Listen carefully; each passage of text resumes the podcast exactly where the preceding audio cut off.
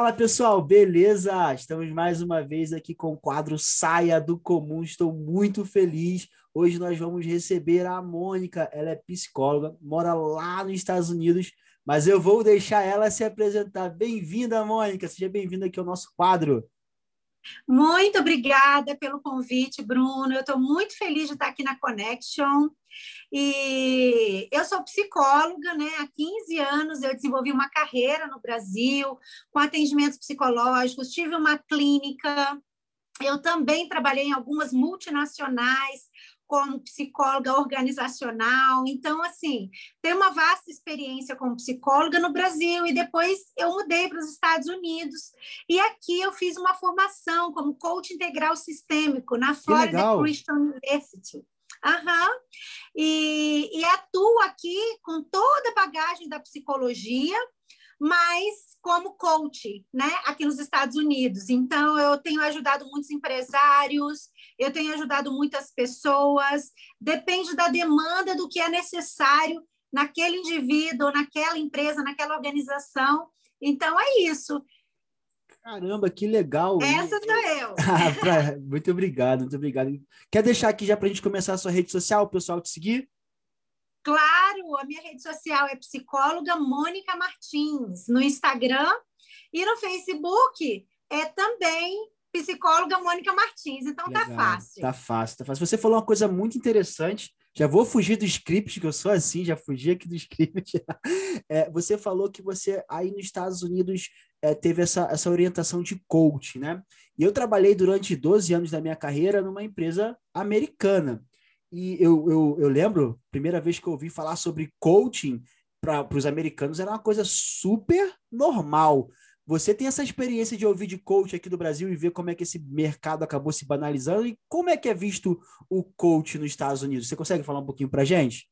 Claro, é muito diferente o que a gente escuta no Brasil sobre coaching e o que a gente escuta aqui nos Estados Unidos. No Brasil foi banalizado por quê? Porque o coaching profissional ele tem uma formação, ele vai para uma escola, uma universidade, ele faz a formação em coaching, ele recebe um diploma, mas para isso ele precisa executar o processo de coaching algumas vezes para ele realmente ser validado como um profissional. Existem ferramentas poderosas e transformacionais dentro do processo de coaching, mas às vezes a gente não tem a sorte de encontrar um profissional formado. Então, a gente ouve muito no Brasil que o coach é aquela pessoa que não conseguiu se dar bem na profissão dela e aí ela se tornou um coach. Né? Verdade, né? é verdade. infelizmente, aqui nos Estados Unidos não, nós precisamos de uma licença para atuar como coach, a gente precisa ter uma formação como coach, e isso é muito bacana porque é uma profissão linda, que transforma realmente, né?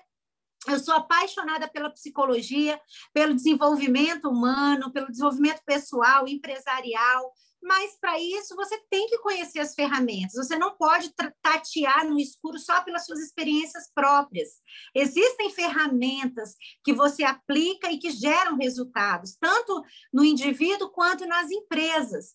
Então, essa é a diferença que eu vejo do coaching aqui nos Estados Unidos, como ele é visto, né, como ele é utilizado como profissional e do coaching no Brasil. Mas existem excelentes profissionais no Brasil. Eu mesma tenho muitos colegas que são formados pela Febracis, que é uma empresa que eu indico, inclusive, porque, Legal. na minha opinião, é uma referência de profissional de coaching, e ela ela está associada com a Florida Christian University, que foi onde eu fiz a minha formação como coach, que é pelo Paulo Vieira, né, que é o empresário que sempre geriu o processo de coach, administração. Então, a Febracis, ela existe em cada estado do Brasil, existe uma sede, e existe aqui em Orlando uma sede dela, que também é, tem uma parceria com essa universidade. Então, eu indico quem é profissional de coach, quer se aprimorar, eu fiz várias formações em inteligência emocional pela Florida Christian University, junto com a Febracis, e eu recomendo. Poxa, legal, legal você falar um pouco sobre isso, porque quando eu comento aqui com, meus amigos que lá fora é, é uma profissão muito bem vista e algumas pessoas, ah, é o que você falou, se definiu muito bem. Aqui as pessoas veem como alguém que não deu certo e, e é aquilo, né? Banalizou um pouco o mercado, mas faz uma diferença gigante. Eu tenho duas formações de coaching, uma pela própria HP, eu lembro da época que eles formaram quase todos os líderes em, em coach, e eu fiz uma agora com o Paulo, né, recentemente, e também foi bem, foi bem legal, aprendi muito, são muitas estratégias que parece que as pessoas não conseguem ver o quanto que é importante, né? Mas deixa eu te fazer uma outra pergunta, e hoje eu vou abusar de perguntar, eu quero tirar um monte de dúvida aqui com você.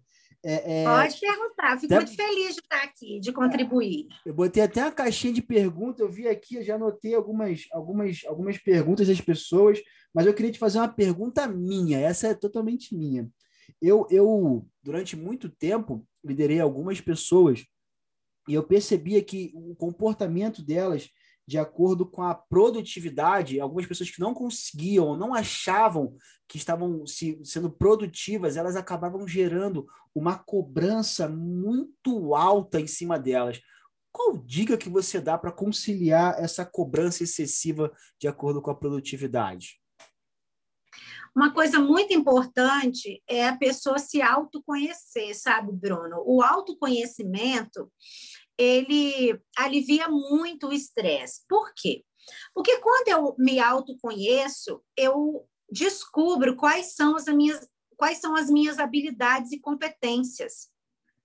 E quando eu conheço de verdade as minhas habilidades e competências, e eu tenho foco nas minhas habilidades e competências, eu, eu entendo qual é a função em que eu vou desabrochar, em que eu vou produzir mais, em que eu vou gerar excelentes resultados sem me sentir completamente esgotado ou esgotada, porque estou tendo que ser produtivo numa área que talvez não tenha a ver com as minhas competências e habilidades. Você é gestor empresarial, e eu fui gestora empresarial também por muito tempo. Então, hum, e, e, mas eu trabalhei especificamente com gestão de pessoas dentro das empresas, né? Que eu acho que talvez tenha sido a sua área também. Então, eu vi claramente que algumas pessoas extremamente habilidosas, competentes, não rendiam em um determinado cargo. E quando a gente mudava essa pessoa, geria ela, colocava ela em outro cargo, ela simplesmente desbravava, sabe? Se destacava na empresa, acabava ganhando prêmios por ser o, o funcionário, o colaborador destaque. Isso tudo por quê? Porque existe uma avaliação que é necessária ser feita, né, das competências e habilidades. E muitas empresas não conhecem essa avaliação por não ter talvez um psicólogo organizacional para fazer os testes e fazer essas avaliações. Então, quando essas avaliação, essas avaliações são feitas, são detectadas as competências e habilidades dessa pessoa. E aí, quando essa pessoa é colocada no setor que ela pode utilizar essas habilidades e competências, ela voa muito alto, ela se destaca, ela produz muito. E o que é legal é que quando chega no final do dia, ela não está cansada, ela não está exausta, porque ela utilizou aquilo que ela tem de melhor. Então, flui, sabe? Agora, imagina o como que, que é para a gente dirigir um carro com freio de mão puxado. É completamente diferente de você dirigir um carro que está com freio de mão solto né? Que analogia então, ótima, adorei. Anotei. É basicamente isso, sabe? Então, é. se conhecer a chave, esse autoconhecimento, saber quais são minhas habilidades, quais são minhas competências, quais são meus pontos fortes, e utilizar seus pontos fortes naquilo que você tem. Então, às vezes, um empresário, ele é, ele é um empreendedor nato, ele tem todas as habilidades e competências para empreender, mas ele não é bom administrador. É o que mais então, tem, né? ele é, e às vezes ele dá um passo maior do que a perna e fala: caramba, onde foi que eu errei? Mas onde foi que ele errou? Que ele não tem um profissional ali que possa administrar por ele. Então, se ele tem, ele anda casadinho, assim, um empreende, voa alto, e o outro fica aqui embaixo controlando a pipa, tipo, vamos para a direita, vamos para a esquerda, sabe? E é isso que funciona. Poxa, legal. Poxa, já, já começou. Meu Deus do céu, já adorei. E, e você pegou um, um, ponto bem legal, né? Que a maioria das empresas, as pessoas, elas são muito boas naquilo que, que é o produto dela, é o produto core dela. Né? Dificilmente ela é boa nos outros setores. E é uma coisa que a maioria dos empresários, principalmente aqui no Brasil, passam muita dificuldade. E você citou uma coisa que existe uma forma que o psicólogo dá de feedback que é diferente do que o gestor. E eu lembro de uma série que eu via chamada Billions, e eu lembro que ali todas as empresas de, de investimentos, a, a, a pessoa que dava feedback, a pessoa que corria atrás de, de gerenciar as pessoas, era um psicólogo. E qual é a diferença que você enxerga de um psicólogo dar um feedback, né? E, uma, e um gestor, um, uma pessoa normal ou o próprio dono? Como é que você enxerga isso? Ah, muito legal essa pergunta, Bruno. É bem diferente, por quê? Porque o psicólogo, na verdade, para ele se tornar um profissional de psicologia, que é um profissional da saúde, desenvolvimento né, humano, ele conhece intimamente as emoções. Então, o psicólogo, quando conhece as emoções, só de olhar para uma pessoa, para o indivíduo, ele consegue detectar, fazer uma leitura de como mais ou menos esse indivíduo está se sentindo naquele momento. Então, quando uma pessoa é chamada para um feedback dentro de uma empresa, ela já sabe, ela já vai para lá com sentimento de medo, insegurança, são sentimentos que permeiam na mente de uma pessoa, de um profissional, de um colaborador, quando ele é chamado no escritório para um feedback, né? Então, é muito importante o, o profissional de psicologia, ou mesmo o gestor, ele ter um pouco de psicologia.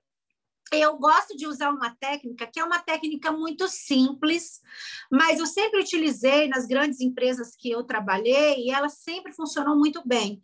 E essa técnica ela pode ser funcional não somente nas empresas, mas ela pode ser funcional em um relacionamento a dois, em um relacionamento com os amigos, em um relacionamento com os sócios, né, com os parceiros, em um relacionamento com o, os filhos, por quê? Uma técnica simples que você utiliza os pontos positivos, o, o, o você fala do negativo para a pessoa e depois você volta né, nos pontos positivos daquela pessoa. Então, ela, ela, ela, quando ela chega, vamos dar um exemplo, que eu, eu convidei um colaborador para um feedback e ele foi para essa entrevista comigo e eu começo a entrevista elogiando, reconhecendo os pontos positivos que ele tem, né?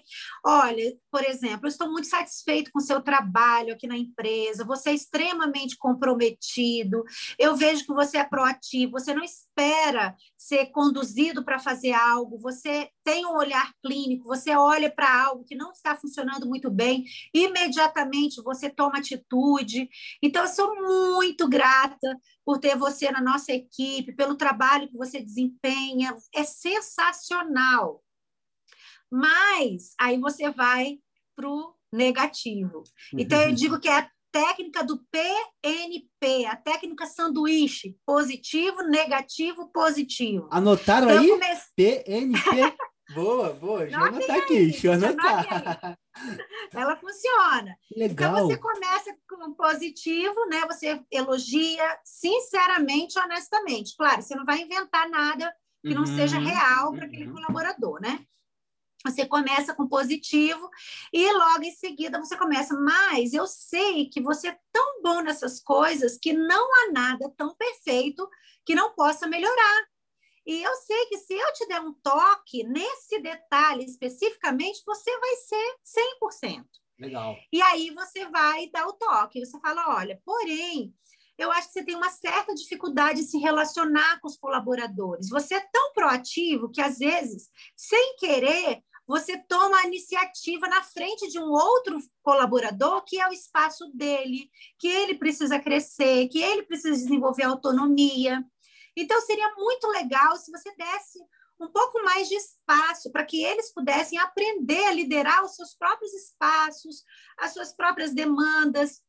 isso ia deixar você mais leve também, porque você não ia precisar tomar conta do seu trabalho e do trabalho de toda a equipe, você ia precisar apenas checar se estava bem conduzido, e aí você pode dar um toque, pode melhorar, mas você não precisa agir por eles, porque senão a gente vai ter sempre uma equipe dependendo de você. E isso não é bom, porque a empresa não vai crescer se eles não crescerem também. Ah, Percebe? E aí você falou do negativo sem ser ofensivo, né? Sem, sem criar nenhum constrangimento. Você falou do negativo elogiando as capacidades que ele tem, primeiro. E para fechar, você volta para o positivo. Então você diz para ele: Eu sei que eu posso contar com você, porque eu sempre contei, você é um cara sensacional. Então eu quero saber se tem alguma coisa que eu possa fazer para te ajudar nesse novo perfil que eu espero de você. Tem algo que eu possa fazer para te ajudar para que isso aconteça dessa maneira? E aí ele vai te dar, vai te dizer se sim ou se não. E aí você fala, a gente pode voltar a conversar sobre isso, então, daqui a uma semana, dia tal, horário tal? Podemos. Porque sempre você tem que fechar com um horário e um dia para você retomar o assunto Nossa. e a pessoa ficar ligada naquilo, aquilo não cair no esquecimento, aquele feedback, né? Então, basicamente, sempre foi o, o formato que eu utilizei. Eu utilizo até hoje, claro que quando é com os meus filhos, ou quando é com um amigo, ou quando é com meu marido, é de uma forma mais natural, né? Porque eu não estou falando de assuntos empresariais, Sim. mas isso funciona muito bem, porque todos nós, como seres humanos, a gente gosta de ser reconhecido e validado, valorizado. Então, quando a gente valida essa pessoa que a gente que é importante para a gente, seja na empresa, seja no casamento, seja no relacionamento, né? É, isso abre portas, a pessoa se desarma, porque ela vem com medo para você. Mas quando ela sente, não, meu, poxa, que legal, o meu líder tem um olhar sobre mim positivo, aí ela desarma e aí você consegue tocar no coração da pessoa, na mente da pessoa e fazer aquela cirurgia, aquela pequena cirurgia ali que é necessária sem dor. Aí é incrível você você falando, né? Porque eu mesmo, até você falou do ímpeto pessoal, tinha algumas estratégias que, que eu aplicava em equipe, aplicava, sei lá, numa consultoria, mas muitas das vezes deixava de aplicar essa estratégia na minha vida e ela é tão eficaz quanto qualquer outra coisa. Óbvio, você vai olhar contato de mais carinho, você vai ali, né, é, é, tomar, às vezes, é, colocar um sentimento, é óbvio, né, mas são estratégias que, que poxa, aplicada na nossa vida pessoal funciona também na, muito bem, por sinal, né? Mas pegando, pegando um, um, um, gatilho nisso, né? Você falou bastante sobre, sobre as pessoas chegarem lá, né? Onde elas têm que chegar de acordo com o feedback. E uma pergunta, deixa eu ver se eu consigo formular bem. Por que, que algumas pessoas não conseguem ter o sucesso, né? Entre que ela e outras conseguem com mais facilidade. Como, como é que você enxerga isso? Muito legal essa pergunta. Tem algumas coisas envolvidas no sucesso de uma pessoa, né? É, uma delas que é muito importante é a disciplina. Disciplina é um ponto extremamente fundamental para uma pessoa ter sucesso. Por quê? Porque se eu quero emagrecer, por exemplo, eu vou estar imbuída de desejos, né? Eu quero estar mais magra, eu quero ter mais saúde. Mas se eu olhar para um chocolate, eu não tiver disciplina, ou para uma sobremesa, ou para um prato que é muito saboroso, né? E eu estou de dieta, por exemplo, fazendo uma reeducação alimentar, e eu não tiver disciplina do meu objetivo, da minha meta, eu vou pisar na jaca, né? Eu vou comer aquilo Ai, ali vai sextou, sextou. Hoje pode, hoje pode. hoje é sexta. Dia do lixo, né? Dia, Dia do, do lixo. lixo. então, então, tem muito isso, né? A disciplina é um fator fundamental. É, mas é claro que, assim, se a pessoa tiver disciplina, mas ela também não souber negociar com a tarefa, ela pode adoecer. Por isso que a gente tem muito workaholics espalhados aí, né, em grandes empresas e nas pequenas empresas também. Pessoas que começam a trabalhar de manhã e varam madrugadas adentro e aí depois estão com crise de ansiedade, me procuram, inclusive, né? E adoecem, às vezes ficam até depressivas, porque não conseguem ter o resultado que elas queriam. Por quê? Porque tudo precisa ter equilíbrio. É preciso ter disciplina, é preciso trabalhar mesmo, mas não precisa ser duro. Muitas vezes a gente fala assim, tem que ser um trabalho duro para eu conseguir ter resultados. Não. O que precisa para ter sucesso é trabalho estratégico. Você precisa entender do negócio, ter conhecimento do que você quer fazer. E se você tem conhecimento, não tem conhecimento suficiente, você pode ter mentores. Isso é uma coisa que ajuda muito as pessoas a terem sucesso. Excelente. Às vezes eu não sei como, por exemplo, eu eu vou dar o meu próprio exemplo. Eu trabalhei por 15 anos com atendimentos psicológicos individualizados, no um a um. Só que com a pandemia, a pandemia me forçou a ir para o digital. Eu atendia fisicamente as pessoas, né? Depois que eu vim para cá, atendia como coaching fisicamente, faço atendimentos psicológicos online para o Brasil, para a África, para o Canadá, tenho clientes espalhados um pouquinho em cada lugar. Mas quando a gente entende que você precisa diminuir um pouco a sua carga horária, porque a sua agenda está lotada, tem gente esperando na fila, e você não quer deixar essas pessoas esperando por longas datas por você, porque elas precisam de atendimento rápido, você precisa utilizar de uma estratégia para isso acontecer. E foi isso que eu fiz. Qual foi a minha estratégia? A minha estratégia foi migrar para o digital. Então, eu estou fazendo uma transição de carreira para o digital para que eu possa atender um número maior de pessoas em menos tempo. Como que eu faço isso? Eu estou lançando meu produto agora, no dia 15 de junho. Eu vou fazer uma aula que vai ser uma aula falando sobre a estrutura emocional do indivíduo, como que ele elimina as crenças limitantes e como que ele fortalece crenças que potencializam ele para ser mais feliz, para ser próspero.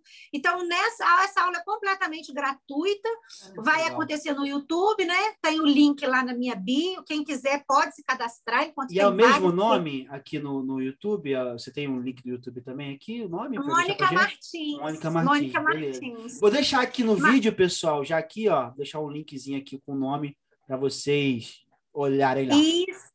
Isso, pode deixar o link da aula também, se você Legal. quiser. E as pessoas que quiserem se cadastrar podem vir. E lá eu vou apresentar como vai funcionar essa estratégia de, na verdade, coaching psicológico, que vai ser uma mentoria e mais um, um coach que a própria pessoa vai fazer, um auto-coaching. Né? Vão ser aulas Legal. que ela vai fazer no horário que ela quiser, quando ela quiser, quando ela puder, mas vai ser uma estrutura semanal de crescimento.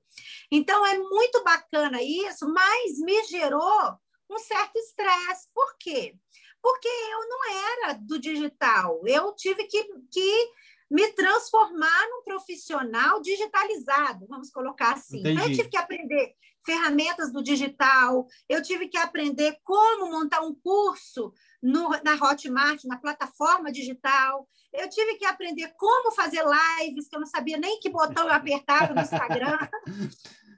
Eu só tinha Facebook, porque a galera da minha idade fica mais no Facebook, Instagram é muito novo, né, para essa galera mais antiga, assim, passou dos 40, a gente tem medo de aprender certas coisas no digital, mas eu tive que vencer meus medos, e isso foi muito legal para mim, porque eu me superei nessa parte também.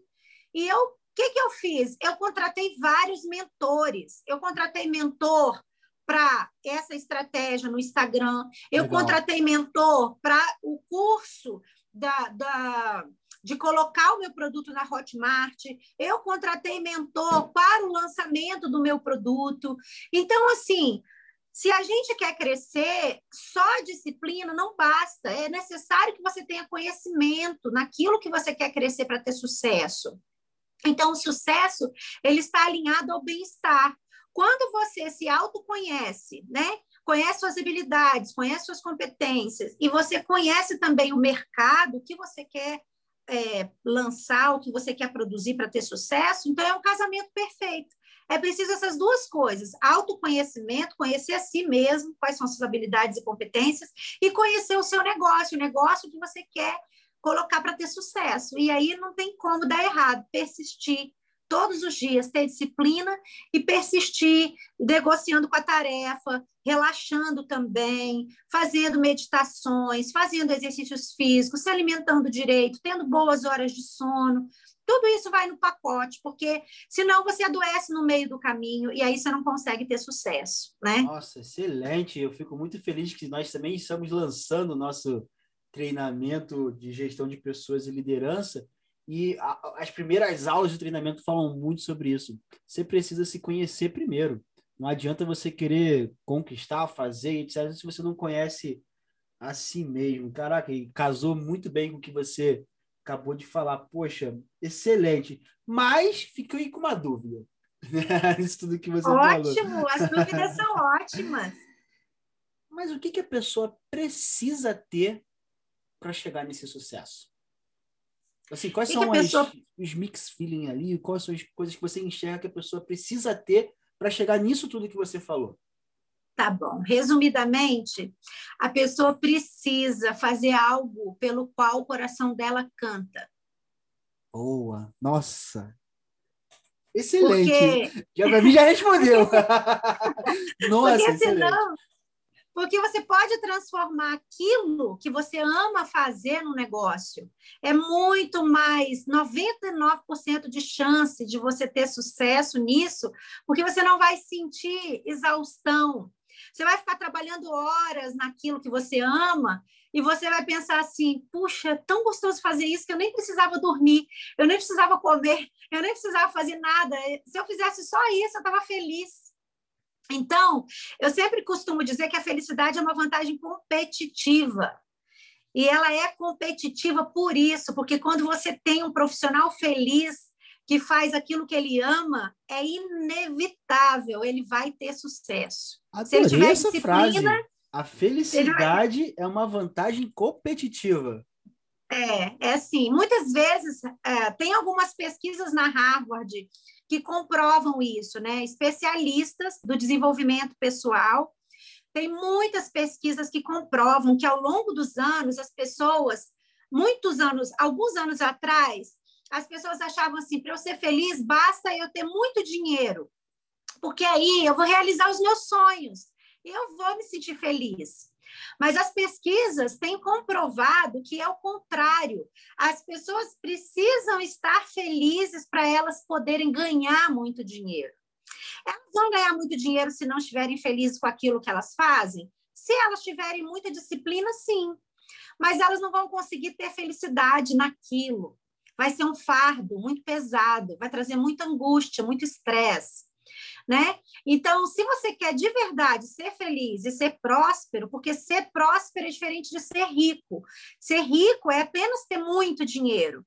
Ser próspero é quando sua vida está alinhada, você está feliz com o negócio que você promove, você está feliz e bem resolvido na, no, na sua no seu autoconhecimento, na sua identidade como ser humano, como indivíduo você está feliz no seu relacionamento a dois, você está feliz é, na sua vida pessoal, com seu corpo, né, com seu físico, a sua saúde. Então, a felicidade é o que gera prosperidade e riqueza, né? E, e, a riqueza, a prosperidade, alimenta a felicidade. Porque se você é próspero, veja bem, você, você não tem escassez, e sem escassez é muito bom, você se sente mais feliz, porque você coloca a sua mão onde você alcança. Você quer fazer uma viagem? Você pode, você tem dinheiro suficiente para fazer. Você tem um problema de saúde, uma cirurgia que custa caríssimo, você não vai passar noites em claro pensando, eu faço ou não faço a cirurgia? Se eu não fizer, eu morro. E se eu fizer, eu vou ficar devendo até a morte. Então, o que, que eu faço da minha vida? Se você é próspero, se você tem dinheiro, você consegue ser mais feliz, porque isso te traz leveza também. Né? Então, é isso, basicamente. Eu não sei se eu respondi a sua pergunta. Se, se as pessoas não saírem aqui desse bate-papo com, com, uma mudança de pensamento gigante, você, você tem que estar tá com, ó, já vou voltar.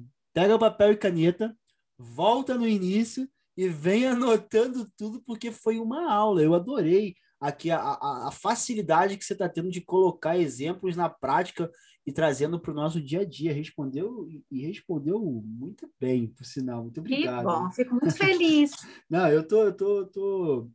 Porque assim, acaba que a minha, a minha área de atuação é gerindo pessoas. E como você falou, a gente acaba estudando um pouco sobre a psicologia, a neurociência. Eu sou apaixonado pela neurociência, de, de saber como é que o cérebro funciona.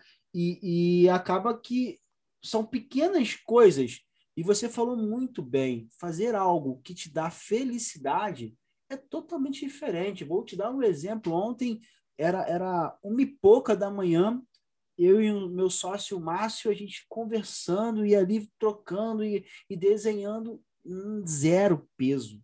Zero, zero, zero. E quando a gente foi ver a aula, cara, tem que dormir.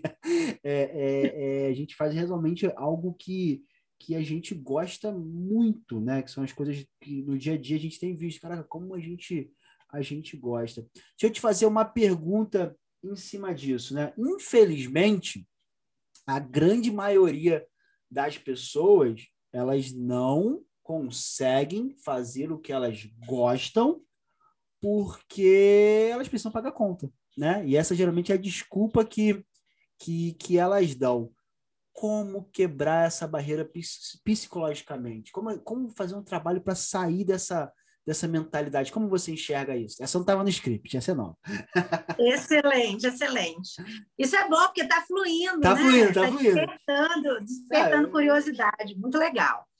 Olha, o que acontece? Eu entendo perfeitamente isso, porque nem sempre eu trabalhei com aquilo que eu gostava. Na verdade, eu fui muito feliz, porque a maior parte da minha vida eu trabalhei com o que eu amo, que é a psicologia, o desenvolvimento pessoal, né?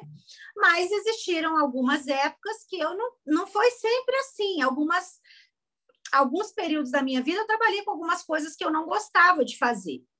O que, que é importante para uma pessoa que precisa produzir dinheiro para pagar as contas e não se sente feliz com esse trabalho? Ela, ela vai precisar, nesse período da vida dela, andar a segunda milha.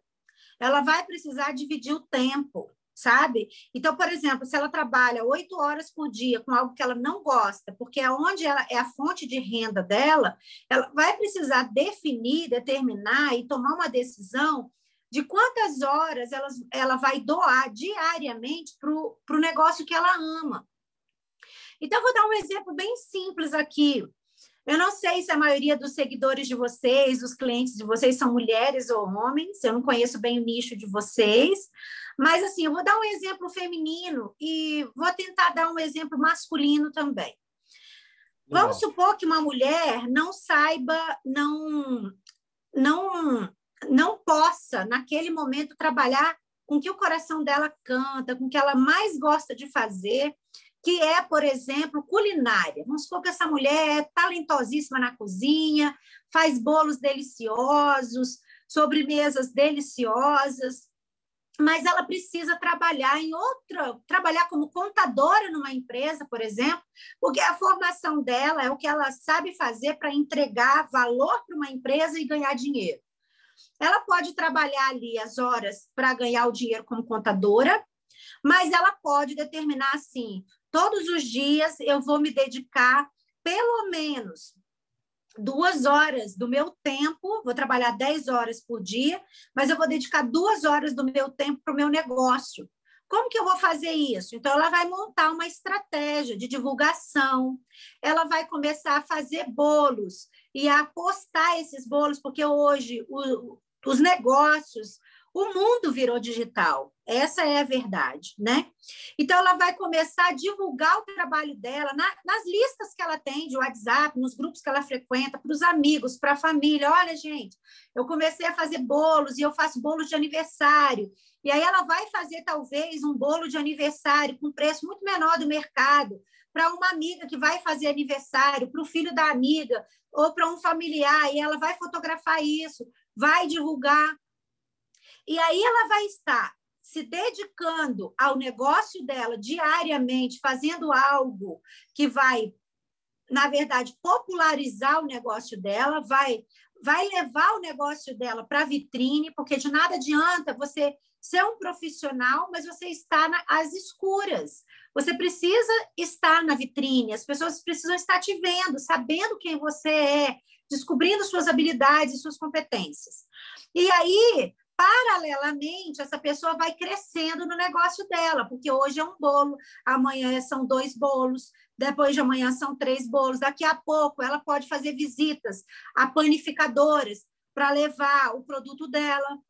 Ela pode fazer visitas a instituições para levar o produto dela, por exemplo, para grandes empresas que têm um número grande de funcionários e quer talvez fazer uma festinha de aniversário para o funcionário do mês.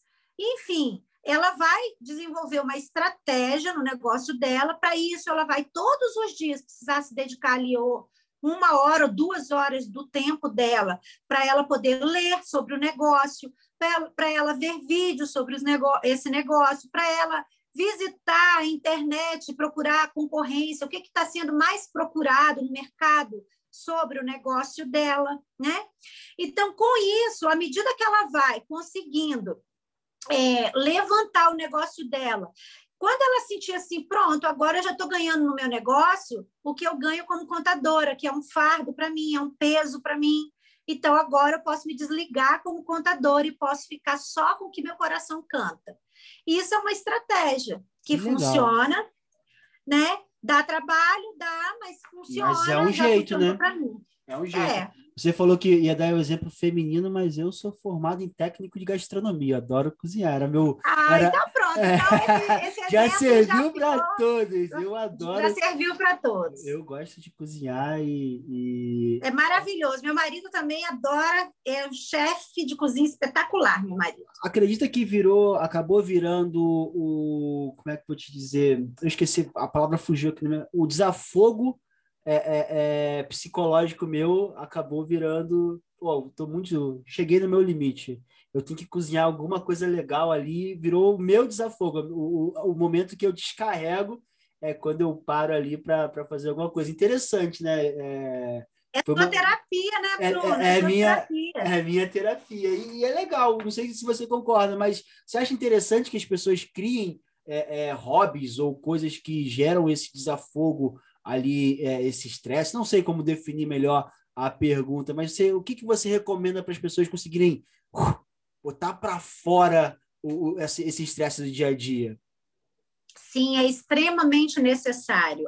Todos nós precisamos ter um hobby e precisamos fazer esse hobby na prática. Né? Então, por exemplo, o meu hobby preferido é hipismo. Eu adoro cavalos, eu adoro cavalgar. É outro patamar, aí é outro patamar.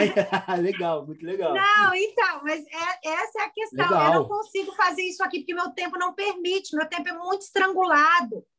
E aqui a gente tem o inverno, então o inverno é muita neve, não dá para fazer isso, né? Então, o que, que eu fiz? Um plano B, de fazer hipismo um período de tempo curto, que é quando está verão, mas agora, atualmente, eu não tenho feito. Então, o que, que eu fiz? Eu descobri um segundo hobby. Meu segundo hobby é zumba, mas é uma zumba específica, com um grupo específico. Então, toda semana eu vou para minha zumba. Lá é minha terapia. Eu relaxo mesmo, eu volto energizada. Eu deixo ali naquela dança, todo o meu estresse fica descarregado no chão ali sabe? Então, ter um hobby é extremamente necessário. Quando eu consigo me planejar, além da zumba, eu também faço minhas leituras extras. Tem livros específicos que eu leio que estão planejados e programados já para esse ano de 2021.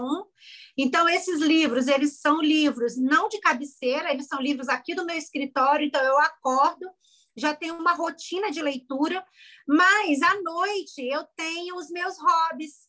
Então eu vou ler os livros que vão de acordo com aquilo que é relaxante para mim, que me desestressa, sabe? Que eu gosto, que é minha praia.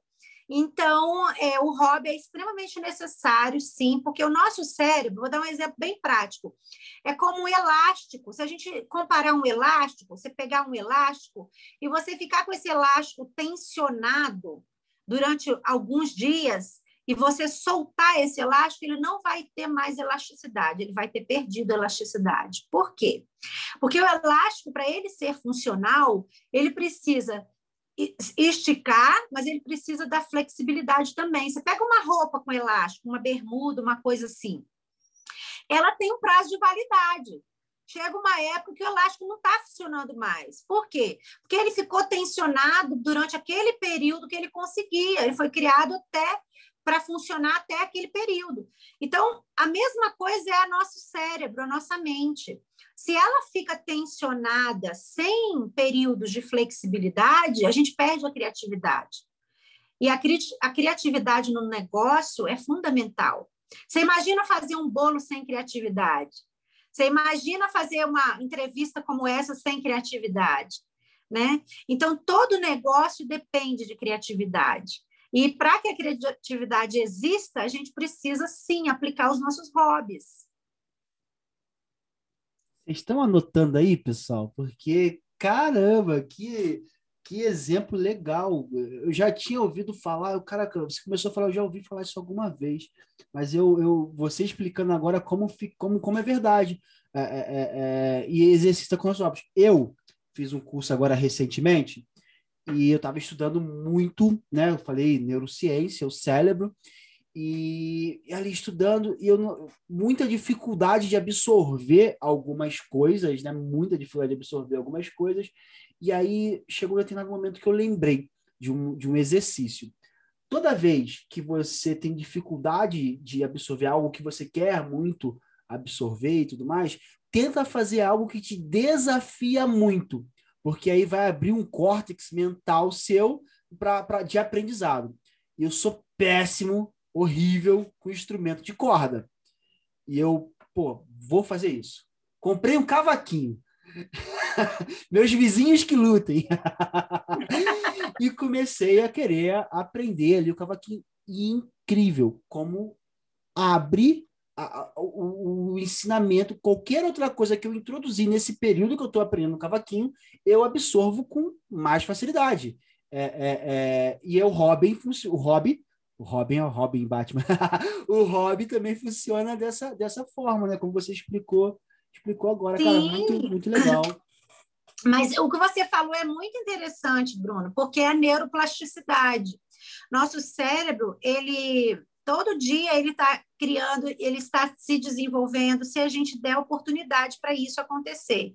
E essas oportunidades são exatamente como você falou, com algo que nos desafia. Por quê? Porque nós fazemos conexões neuronais, né? Nosso cérebro é feito de conexões neuronais. São caminhos que ele já conhece, caminhos comportamentais que ele já conhece. E ali mora a zona de conforto. Então, para eu me desenvolver ainda mais, para eu alcançar mais, para eu me tornar aquela, aquele profissional de sucesso que eu quero, eu preciso desenvolver novas habilidades, novas competências, preciso me fortalecer, né, em algumas áreas como profissional, e para isso acontecer nada melhor do que essa neuroplasticidade, que é fazer com que novas conexões neuronais se formem no nosso cérebro, e elas vão se formar exatamente como você falou, são essas duas vias. É fazendo algo que te desafia muito. Só que, se você for partir para fazer algo que te desafia muito, em um momento que você está extremamente sobrecarregado, tenso, cansado, você não vai conseguir. É totalmente diferente de você fazer isso quando você está relaxado, tranquilo. Você fala, ah, agora é a hora de eu tentar fazer isso que me desafia muito. Mas para isso você tem que estar tá bem. Então, tanto o hobby quanto esse desafio, eles andam de mãos juntas, né? Um para avançar outro, nesse né? processo Sim. De Sim. neuroplasticidade. Pô, legal, legal. Cara, eu tô adorando, tô apaixonado por esse papo. Já vou falar para vocês. Eu também, tô adorando. Já, eu, já... eu sou suspeita, eu suspeito, eu, eu amo isso. Já quero gravar o 2.0. Chegou algumas ah, perguntas aqui para mim, é, é, e uma bem legal. É, é, e, e assim, veio assim, tá? Por via de curiosidade, quanto que aumentou a procura por psicólogos e qual foi o maior motivo hoje devido à pandemia. As pessoas têm procurado ajuda de fato? Pergunta Muito. do Felipe. Felipe, te amo, Muito. irmão. Obrigado pela pergunta. Oi, Felipe, excelente pergunta. Sim, com certeza absoluta tem aumentado muito o número, aumentou em até 75% a busca por profissionais da área da saúde mental, né? E qual é a maior demanda? As pessoas estão muito deprimidas, muito angustiadas e muito ansiosas em relação ao futuro mesmo, né? Por que deprimidas? A depressão acontece porque é excesso do passado. As pessoas estão agora no presente, mas elas estão o tempo inteiro remoendo algo do passado que talvez elas não fizeram. Então, pode ser, por exemplo, puxa, já ganhei tanto dinheiro na minha vida, agora eu estou desempregado e eu não guardei nenhum dinheiro para passar por esse momento de pandemia. Ou pode ser, ah, eu perdi meu pai ou minha mãe e eu poderia ter dado mais atenção, mais amor a eles. Então, vem a culpa e, e excesso do passado. Eu poderia, eu deveria. E aí fica uma dor tão grande, insuportável, que a pessoa deprime, porque ela não consegue mudar o passado. Nenhum de nós conseguimos, né? Nem eu, nem vocês. Então, excesso de passado gera depressão também. Claro que existe a depressão endógena, que é a, a, a depressão fisiológica, né? A falta de alguns neurotransmissores no cérebro que produzem hormônios, vou colocar assim, não vou falar termo técnico aqui que não convém, é, produz hormônios da felicidade. E algumas pessoas têm déficit nessa produção de hormônios da felicidade. Entendi. E aí elas precisam de medicamentos para repor. Mas o que acontece? É, muitas pessoas vão direto para o psiquiatra para repor essas, essas, esses hormônios da felicidade com medicamentos tarja preta, que geram controle, né? Controle é, no organismo, dependência química também, em alguns casos. Então, qual seria o melhor caminho para uma pessoa que está se sentindo deprimida? O melhor caminho sempre vai ser procurar um endocrinologista, porque o endocrinologista vai fazer uma bateria de exames de sangue para checar como está a sua tireoide, como está o seu nível de vitamina D, seu nível de vitamina B12 e várias outras vitaminas que, quando ausentes no nosso organismo, também produzem depressão. Então, esse era o passo número um: procurar um endocrinologista, fazer essa bateria de exames para checar como estão seus níveis vitamínicos. E aí, a vitamina D, por exemplo, quando ela está em baixa, a pessoa fica tão deprimida, tão deprimida, que ela tem até pensamentos suicidas, para você ter uma ideia. Então, assim, isso é muito oh, sério, mas vitamina? as pessoas não. Vitamina D, D, a falta dela. Caramba! Não então, assim, às vezes e às vezes a gente acha assim, ah, mas a gente, poxa, eu tô tomando sol. Como assim? Eu tô no sol, como é que não tem vitamina D? Tô no Rio de Janeiro, mas... solzão, 40 graus, como não tem? Exato, exato, mas existem muitas pessoas que às vezes estão em regiões que têm muito sol, mas o organismo, por alguma razão, não absorve a vitamina D necessária para que ela seja suprida dentro daquela necessidade. Entendi. Então, é preciso fazer isso. Esse é o primeiro passo. O segundo passo é que existem alguns comportamentos que contribuem com a depressão e com a ansiedade, e alguns comportamentos que, que na verdade, negociam com essa tarefa até que elas minimizem e não, e não incomodem mais a pessoa, até deixarem de existir na vida dessa pessoa. Que legal, Mônica. Sério? Sério, tá? Pesquisas comprovam, a gente tem muitas pesquisas na Harvard mesmo, que comprovam isso, que comportamentos geram sentimentos que produzem pensamentos. Então, por exemplo, o que, que seria legal, Mônica? Me dá uma receita aí, vou dar uma receita.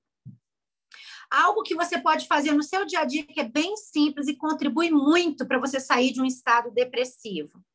A primeira coisa é você fazer uma lista de todas as suas características positivas pessoais, porque isso vai gerar autoconhecimento.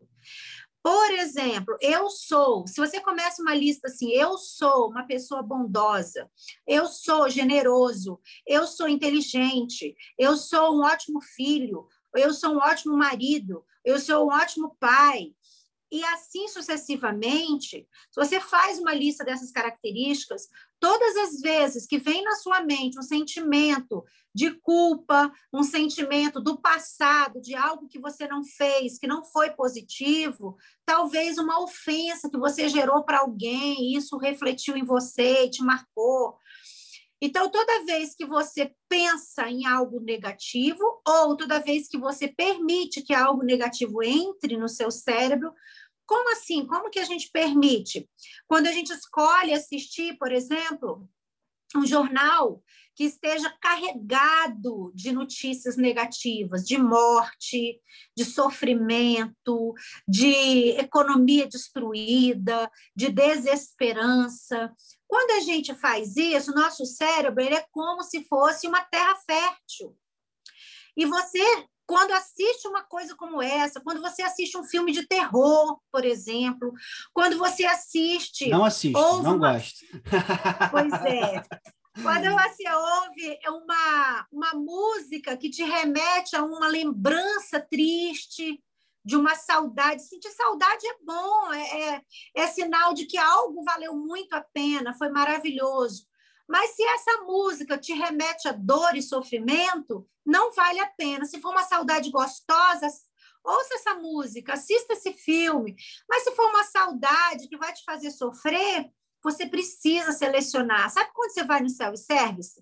Que você tem lá vários alimentos, você fala assim: eu não gosto desse, eu não gosto desse, então no meu prato eu vou colocar esse que eu adoro, esse que é muito gostoso. A mesma coisa você vai fazer para o seu cérebro. Você vai selecionar o que você vai colocar de semente lá, porque essa semente ela vai brotar e ela vai gerar frutos. E os frutos são ou é o sucesso, ou a felicidade, ou é a depressão, a angústia, o sofrimento, a dor, né? Então você precisa fazer essa lista, é uma receita, procurar um endocrinologista para checar fisiologicamente se você está bem, repor aquilo que te falta e procurar selecionar no dia a dia coisas que vão te elevar. Escolha filmes de sucesso, escolha, por exemplo, é, biografias de pessoas é, que se destacaram na vida, que vieram do nada, vieram da escassez e são pessoas abundantes, pessoas prósperas. Siga essas pessoas, assista essas coisas, escute músicas que te elevam, faça coisas que você gosta. Como você deu exemplo, ah, Mônica, para mim, a minha terapia é a cozinha. Quando eu cozinho, eu me relaxo, sabe? Eu me descubro, eu reforço minha criatividade. Então, é descobrir o que você gosta de fazer, viu? É Felipe, né? O nome dele? É Felipe, Felipe, isso. Descobrir o que você gosta de fazer, Felipe, e, e executar essas coisas. Isso vai trazer um resultado fantástico. Agora, é instantâneo? Você planta uma semente de maçã e você colhe maçã no dia seguinte? Demora, Não. Né? Demora, leva um tempinho, mas se você todos os dias aguar aquela semente, afofar a terra, colocar o adubo adequado, que são essas coisinhas que eu falei, naturalmente, arrancando as ervas daninhas que vão nascer, que vão brotar ali, você com certeza vai colher maçãs saborosas, deliciosas em, em muito menos tempo do que se você não cuidar dessa plantinha, né? Então, nosso cérebro é assim que funciona, tá bom? Caramba, que aula! Como eu tô feliz com esse papo, que, que engrandecedor. Que, pô, muito obrigado pelas, pelas dicas. Eu tenho certeza que vai, vai fazer diferença na vida de muitas pessoas, né? Eu, eu vou falar para você, eu aqui já aprendi, anotei algumas coisas que eu tenho que trazer para o meu dia a dia. Eu gosto muito de cada vez mais estar conhecendo é, é, sobre psicologia humana, sobre o cérebro. Eu tenho dislexia, né? E eu comecei a me atentar, a gostar a esse estudo para melhorar a minha dislexia. Né? Eu, eu enxergo algumas letras e, e números de forma é, errada. Né? É, uma letra de um jeito, um número de outro, e dificuldade. E, e, e, por muito tempo eu tive, eu tive muita vergonha disso, pouco tempo que eu comecei a falar, mas para mim sempre foi um desafio muito grande, né? E, e, às vezes algumas pessoas corrigem alguma coisa outra. Oh, eu não tenho problema com isso, pode corrigir, por causa que eu, eu, eu tô, sou muito bem resolvido. Mas Isso eu... é muito bacana você falar disso, porque a, normalmente isso é coisa da gente, né? O ser humano, a gente não é vulnerável. A gente não quer estar vulnerável. Então a gente tem um ego que cuida de proteger a vulnerabilidade. Aí, Perfeito. por causa do ego, a gente não quer mostrar a nossa fragilidade. Só que o que, que acontece? A fragilidade conecta porque todos nós somos frágeis em alguma coisa, todos nós temos algum defeitinho coisa, de né? fábrica, Sim. alguma coisa que a gente não tem, que a gente gostaria de ter, alguma habilidade, alguma competência, ou alguma dificuldade em alguma área, e está tudo certo, né? Tenho... Não tem ninguém perfeito, não existe não ninguém existe. perfeito. Eu tenho feito um estudo, que eu não vou falar o nome da pessoa aqui, mas vou falar que ele é, ele é de esquerda, aqui no Brasil, o quanto que ele utiliza dessas estratégias para se comunicar com as pessoas, para gerar é, é, é, é, essa, essa ligação, esse rapó, essa conexão em defeitos dele. E coisas que, por exemplo, eu sei hoje que ele faz de propósito, que ele fala algumas palavras erradas de propósito, que ele chama algumas coisas, é, tem algumas manias de propósito, exatamente para gerar essa identificação. E é um cara que, que aqui no Brasil ele é considerado de esquerda, né? É, é, e ele faz isso de forma, sim, de todos que eu tenho estudado, de forma maestral. Alguns amigos meus vão saber de quem eu tô, que eu tô falando. Mas a gente fazer uma pergunta que veio aqui também. E essa pergunta, eu, Bruno, tive muita dificuldade em algum momento da minha carreira de lidar com isso. e eu queria saber de você como que você faz para não absorver esse monte de problema que as pessoas trazem para você no dia a dia? Tem alguma estratégia? Como é que você faz para não ter, não, não trazer isso para você? Olha, eu confesso, Bruno, que no começo da minha carreira foi muito difícil, muito difícil mesmo. É, porque nós somos seres humanos, né? O profissional da área da saúde é um ser humano, então ele é impactado pela dor do outro e psicoterapia a gente trabalha muito com a dor, com a dor do outro, né? Com as limitações do outro. Então, se a gente não tiver empatia, se você não se colocar no lugar do outro para tentar entender exatamente como ele se sente, o que muitas vezes não é 100% possível, a gente consegue alcançar essa dor até um determinado ponto, mas não exatamente né, como essa pessoa sente. Então, para que você possa ser um bom profissional na área de psicologia, você tem que ter um nível de empatia muito refinado e tem que, de verdade, mergulhar dentro da alma dessa pessoa, para você conseguir sentir o que ela sente, ver como ela enxerga e aí poder caminhar junto com ela, dando um passo a passo na direção da saída desse túnel escuro, né? Sempre gosto de mencionar que a pessoa quando busca terapia é como se ela estivesse num túnel escuro, sem saída, sem saber o que fazer, que passo dar, em que direção ir.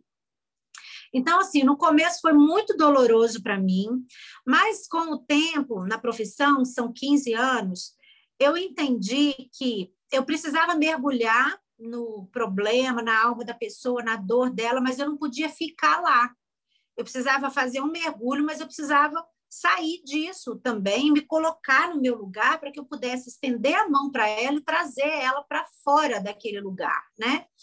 Então, só seria possível se eu tivesse inteira. Imagine duas pessoas em alto mar que perderam suas boias e nenhuma das duas sabem nadar. Uma não vai conseguir ajudar a outra, uma vai afogar a outra. Né? Então eu sempre pensava, eu sou a pessoa que tenho, o, eu sou o salva-vidas. Eu tenho a boia, eu não posso é, de jeito nenhum tirar a boia de mim e dar para essa pessoa, senão eu vou morrer afogada. Então, eu vou procurar fazer com que a minha boia seja suficiente para nós dois, né? E é assim que eu agi. Eu entendi que a boia eram as ferramentas, era o conhecimento, era o investimento que eu tinha feito, inteligência emocional, que eu nunca parei de estudar, nunca parei de ler. Então, eu entendia isso. Eu tenho a boia, essa pessoa não tem. Então, eu vou mergulhar junto com ela, mas eu vou trazer ela para fora desse mergulho. E isso me ajudou a não trazer o sofrimento para mim, porque eu entendi, se eu não, se eu trouxer o sofrimento para mim, eu não consigo ajudar mais. E eu vou perder com isso, porque eu não vou ter cérebro e nem coração para ajudar nem essa pessoa e nem ninguém mais. É, e foi isso, assim, foi o entendimento que me deu a clareza de mergulhar com ela, mas não permanecer nesse mergulho, sabe? De vir Legal. à tona. Legal, entendi, entendi. Eu, eu confesso, eu tive um determinado momento que eu deixei algumas coisas de outras pessoas é, influenciarem na minha vida e, e entrarem que, que realmente me, me atrapalharam. E eu entendo assim, Bruno, também, uma coisa que eu entendo, que eu, eu acredito mesmo, de verdade, é que nada acontece por acaso na nossa vida. E que a dor e o sofrimento é, são exatamente eles que produzem em nós o refinamento que nós precisamos para nos, nos, nos tornarmos pessoas com brilho, nos tornarmos resilientes, nos tornar, descobrirmos a nossa capacidade de superação. Então, eu sempre gosto de dar o exemplo do fogo, né? E do ouro. O ouro, quanto mais refinado ele é, a gente tem lá ouro 18 quilates, ouro 12, 26, sei lá, vários quilates diferentes. A, a questão é que quanto mais refinado o ouro é, mais caro ele fica. Eu acredito de verdade que na nossa vida também é assim. Quanto mais problemas, quanto mais adversidades, quanto mais dificuldades nós temos, mais nós descobrimos a capacidade de superação, mais resilientes nós nos tornamos, mais refinados nós ficamos. Não. E aí, por causa desse refinamento, por causa dessas experiências de superação, a gente consegue estender a mão para outras pessoas à nossa volta com mais segurança, com mais equilíbrio emocional, com mais condição de ajudar o outro também, né? Legal, legal, mãe. Poxa, e, e, e é, é, o que você falou, né? Eu aprendi isso nos últimos anos. Eu preciso estar tá cheio para conseguir transbordar, né? Não tem, não tem jeito, não tem outro caminho. Mônica, a gente, já tá, a gente já está chegando na parte final, mas queria te agradecer mais uma vez. Quero te fazer mais duas perguntas. A primeira, você acha que faltou alguma coisa para a gente abordar aqui? Algum assunto que você queria é, é, falar mais? Fica à vontade, pode falar à vontade. Tá bom, eu, eu gostaria de dizer assim que você que está nos assistindo agora, e queria falar para você também, Bruno, que a chave mestra para você se sentir inteiro é você se validar. Porque muitas vezes algumas pessoas chegam até mim esperando a validação do outro. Elas não se sentem que têm valor porque outras pessoas não a valorizam como elas gostariam de ser valorizadas. Mas a chave é o universo, ele funciona como um reflexo, como se fosse um espelho. Da mesma maneira que você se trata, o universo vai te tratar. Então, quanto mais você se valida, quanto mais você se reconhece como profissional, como ser humano, como indivíduo, quanto mais, por isso que eu falei daquela lista de características positivas pessoais, quanto mais você sabe quem você é, menos você espera validação alheia. Aí você não se frustra com ninguém e nem se frustra com você mesmo, porque você sabe qual é a sua identidade, você se valoriza por ser quem você é. E todo mundo é único, não existe nem os gêmeos exatamente idênticos são iguais, porque eles têm gostos diferentes, eles pensam diferentes, eles sentem diferentes, né? Então, para você nunca se comparar com ninguém porque a comparação com é sempre bom você fazer uma comparação consigo mesmo como que eu era um ano atrás, como que eu era ontem, né? O que, que eu já melhorei de ontem para hoje. Mas quando você se compara com outra pessoa, você sempre vai comparar o palco do outro com o seu bastidor. Porque a gente não vê o bastidor do outro, a gente só vê o palco. Então, é uma comparação muito injusta, e isso acaba fazendo com que muitas pessoas que são brilhantes, porque eu acredito de verdade que todo mundo nasceu nessa terra para brilhar, ninguém nasceu para ficar no anonimato, ninguém nasceu para viver na escassez, ninguém nasceu para viver no sofrimento, na tristeza. O plano, o plano de Deus para a vida de cada um de nós é os que eu penso, né? mas eu respeito quem pensa diferente, mas eu acredito que, que o plano é um plano de felicidade, não de tortura. Então, cada um de nós pode ser muito feliz, muito feliz mesmo, com quem nós somos, simplesmente assim. Porque se você é muito feliz com quem você é, com quem você é, você acaba refletindo felicidade também em todas as outras coisas. E aí não tem como você se tornar uma pessoa dependente emocionalmente do reforço alheio, do, do reconhecimento alheio, né, do outro, porque você sabe quem você é. Então, essa era só a coisa que eu gostaria assim, de abordar, dizendo para a sua audiência, né, que todas as pessoas nasceram nessa terra para brigar. Ninguém uhum. nasceu para viver no anonimato e que não, a gente não precisa de esperar o holofote vir do outro. Nós somos a nossa própria luz. Eu tô aqui só com a cabeça assim, ó, só balançando, só balançando, só, cara, que incrível, obrigado, é, é, concordo plenamente.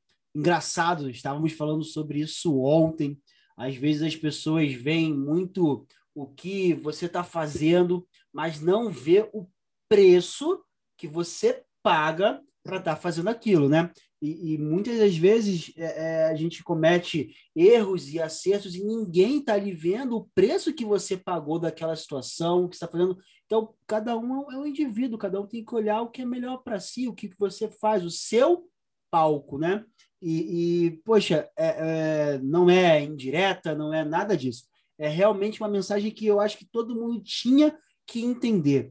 É, às vezes, nós vemos muitas pessoas prosperando, nós vemos muitas pessoas conquistando coisas e, e ficamos ali, né, torcendo a boca, ah, não sei o quê, mas tá isso, mas tá aquilo, ou tá fazendo alguma coisa que você não concorda, mas você não sabe o preço que aquela pessoa tá pagando por aquilo. A gente nunca sabe, né? É, é, então, pô, que mensagem incrível. Muito obrigado por dividir isso, isso com a gente.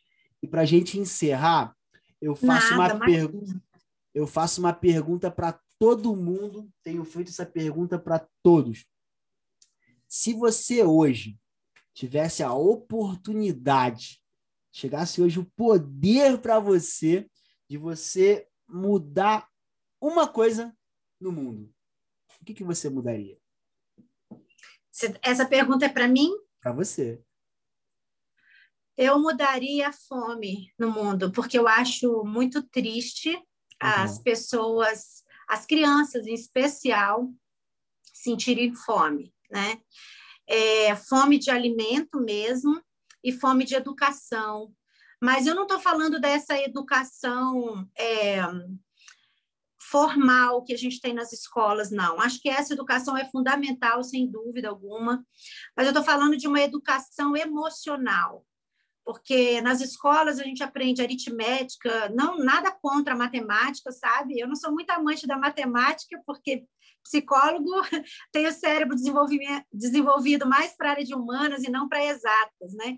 Mas eu admiro demais a galera das exatas, realmente tiro o chapéu, porque eu falo que é incrível, né?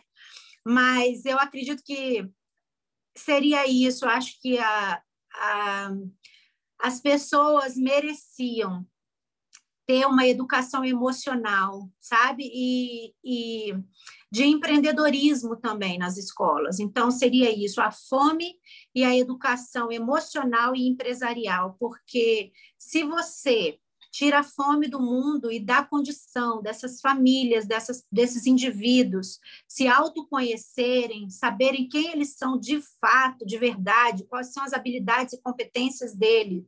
E ele descobre como ele pode, através desse, dessas habilidades e competências, criar o seu próprio negócio, desenvolver é, uma empresa em que ele vai ter sustentabilidade para ele, também vai oferecer essa sustentação para outras famílias, a gente teria somente pessoas prósperas no mundo, prósperas emocionalmente e prósperas financeiramente. Então, eu acho que isso seria uma mudança que eu gostaria muito de poder fazer. Caramba, que legal. Mônica, obrigado sexta-feira, finalzinho de dia. Muito obrigado por estar aqui. Eu sei que esse vídeo vai para uma quinta-feira, a gente posta toda quinta-feira, mas obrigado demais por estar aqui dividindo o, o, seu tempo, o seu conhecimento. Que aula que você nos deu aqui. Muito obrigado, você ganhou um baita fã. Muito obrigado mesmo. E pessoal, se liga aqui no canal. Que papo incrível. Compartilha. Toda semana a gente vai estar trazendo alguém aqui muito legal uma história bacana e tentando levar alguma coisa para vocês. Mônica, obrigado de coração mesmo. Imagina, eu que agradeço a oportunidade de estar com vocês. Foi muito bom para mim, muito gratificante. Também virei sua fã ah, pelo obrigado. trabalho que você desenvolve, pela sua culinária, que eu quis conhecer. Vamos marcar qualquer dia, tem que ir para Utah. Vou ficar na casa do Ô, Márcio, me chama para ir para Utah, Márcio. Isso, isso mesmo, Márcio. Eu já estou chamando, tá? Você é ah, bem-vindo aqui. Vou, vou sim, com certeza. As coisas melhorarem acabar essa pandemia, se Deus quiser, logo, logo a gente vai poder ir e vir novamente de forma normal, né? Isso. Parabéns pelo belíssimo Obrigado. trabalho que vocês estão desenvolvendo. Isso é muito bacana, isso contribui com a vida de muita gente, com certeza absoluta, né? E que vocês continuem crescendo, brilhando. Obrigado e cada vez mais contagiando as pessoas com o entusiasmo de vocês, com esse carisma que vocês têm. Parabéns, obrigado, viu, obrigado. Bruno? Eu que te agradeço. Que a Connection viu? seja reconhecida mundialmente. Amém, amém. Já está em Utah, já está no, Brasil e vamos, vamos crescer. É isso aí. Muito obrigado. E, pessoal, valeu. Saia do comum. Parem de ser comum. Valeu, pessoal. Saia Abraço. do comum. Tchau, tchau, galera.